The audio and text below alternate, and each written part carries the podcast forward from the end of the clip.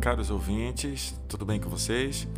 Sou o professor Paulo Robledo, de redação. Estou aqui para mais um podcast, finalizando a nossa segunda temporada, episódio 4. Esta segunda temporada acerca de estratégias argumentativas, ou seja, aquele momento em que você precisa persuadir, convencer, influenciar o leitor, acreditar na sua ideia, no seu posicionamento, nos seus questionamentos. E para isso é importante você ter algumas estratégias argumentativas. Falamos sobre a citação filosófica, falamos a respeito da exemplificação, a contextualização histórica, não é isso? E agora a gente vai falar um pouco a respeito da comprovação. Como assim, professor? Comprovação. Quando é que a gente, como estratégias argumentativas, a gente traz uma comprovação?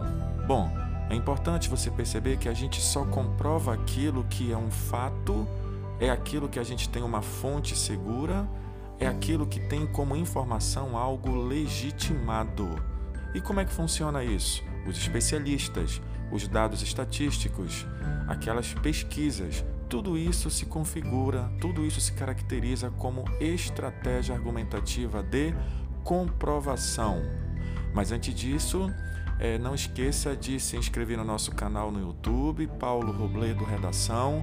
Lá nós temos inúmeras informações, inúmeras aulas, é, bem breves, bem rápidas, para que você possa engrandecer, aprimorar os seus conhecimentos acerca é, da produção textual. Inscreva-se no nosso canal, siga-nos no nosso Instagram, Paulo Robledo Redação, e lá nós temos todas essas informações.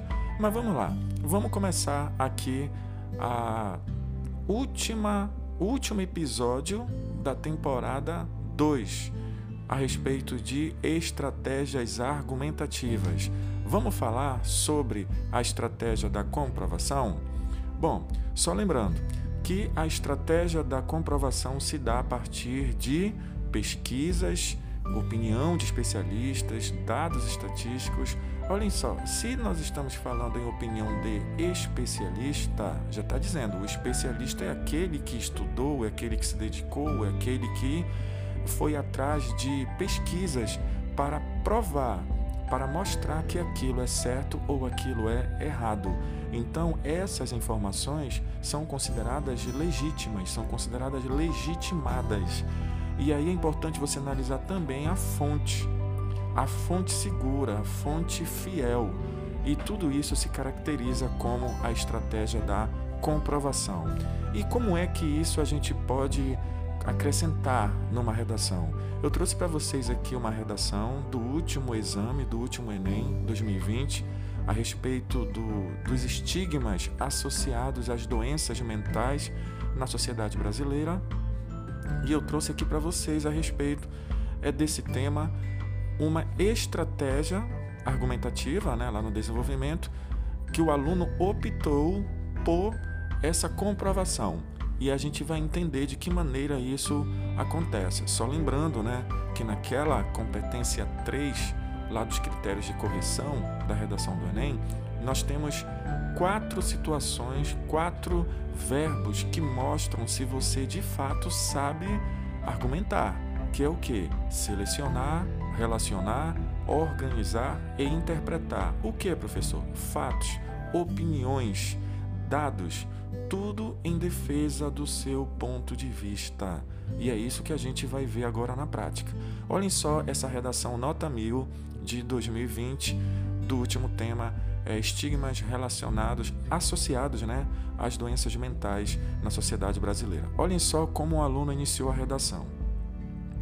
Na obra Quincas Borba, de Machado de Assis, é mencionada a trajetória de Rubião, que, após receber grande herança e atrair vários amigos, é acometido por uma enfermidade mental, fazendo com que seus conhecidos se afastassem e que fosse abandonado em um hospital psiquiátrico.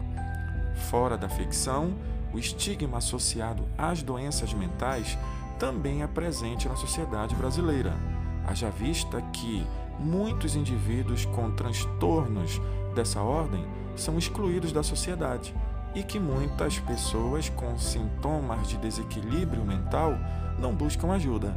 Para a gente iniciar a análise, é importante vocês perceberem que o aluno optou também na introdução aqui com um livro literário, um autor consagrado, isso já se caracteriza como uma estratégia de, argumenta uma estratégia de argumentação, e aqui ele traz o Machado de Assis, um célebre, não é isso? Um importantíssimo, renomado autor, escritor, e aqui nesse livro, Quincas Borba, é falado também, é debatido, é abordado acerca das doenças mentais. E ele traz a trajetória do Rubião, ele traz a partir da herança que ele recebeu, atraindo vários amigos, ele é acometido por uma enfermidade mental, então ele está associando aqui ao tema. Agora, olha só o que ele diz: fora da ficção. Aí ele traz a temática, os estigmas associados à doença mental também é presente nessa sociedade. Então ele diz que a atualidade, né, o, esse problema é, atual condiz, se relaciona com a temática que foi discutida no livro.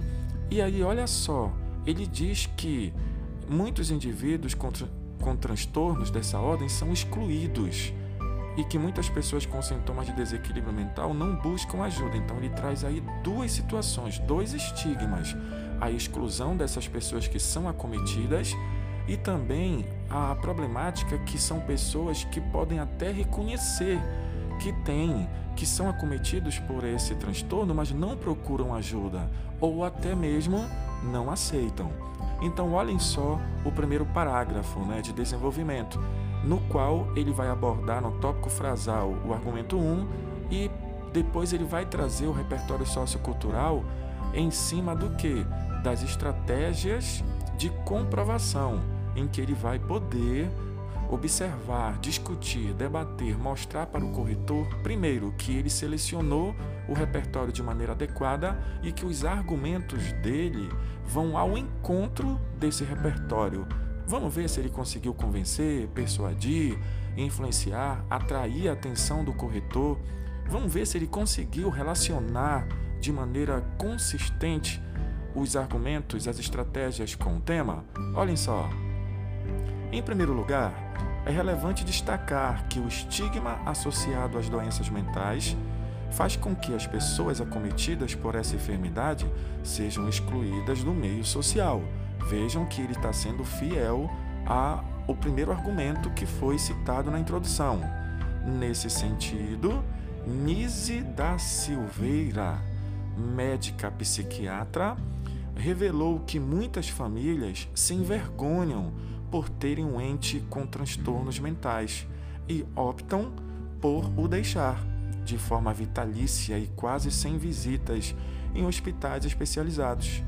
Desse modo, o preconceito com doenças mentais na sociedade brasileira gera a ocultação em clínicas médicas das pessoas que não se enquadram dentro de um perfil esperado de normalidade, engendrando a exclusão social.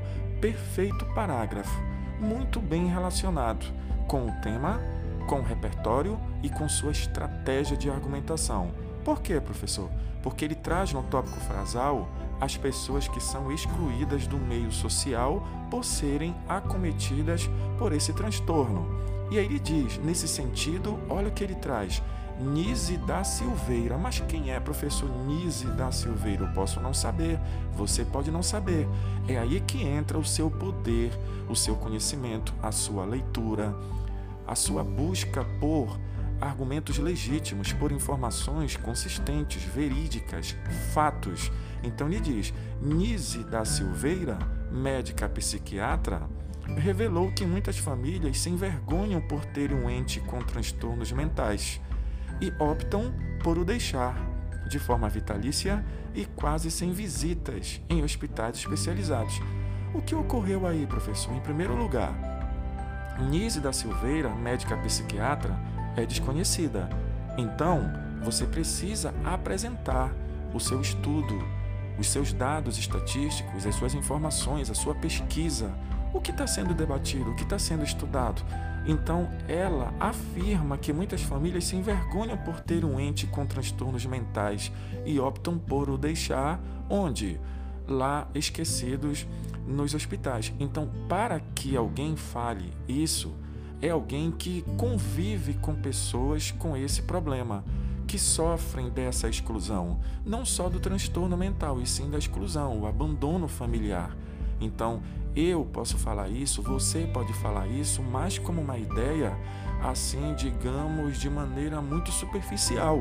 Mas aqui nós temos a fala de um especialista, de alguém que traz pesquisas, traz resultados embasados na realidade. E quem é esse profissional? Uma médica psiquiatra. Então aqui nós temos, gente, a estratégia argumentativa da comprovação. Como é que eu vou falar que não é para usar máscara se eu não tenho nenhum embasamento técnico, teórico, estatístico? Por que que eu falo isso? E por que que existem profissionais que dizem: usem a máscara para que você possa diminuir, reduzir, tá certo? Os riscos de contrair, de serem acometidos pela doença. Quem é que está falando isso? É alguém superficial no assunto, um conhecimento tangenciado né, no, no, assunto? Ou é alguém especialista, alguém que estudou, alguém que se dedicou, alguém que pesquisou? Isso tudo é importante vocês compreenderem. Então, aqui nesse parágrafo, nós temos tranquilamente a estratégia da é, comprovação. E não para por aí. Ele diz Desse modo, o preconceito com doenças mentais na sociedade brasileira gera ocultação em clínicas médicas das pessoas que não se enquadram dentro de um perfil esperado de normalidade, engendrando a exclusão social, disseminando, é, impulsionando, propagando, contaminando a exclusão social.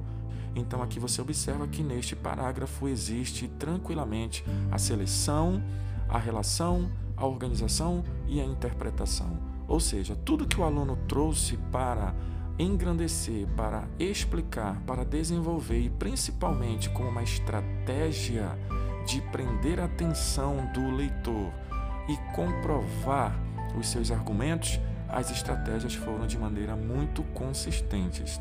Olha o segundo parágrafo de desenvolvimento, que também o aluno trouxe uma estratégia da comprovação.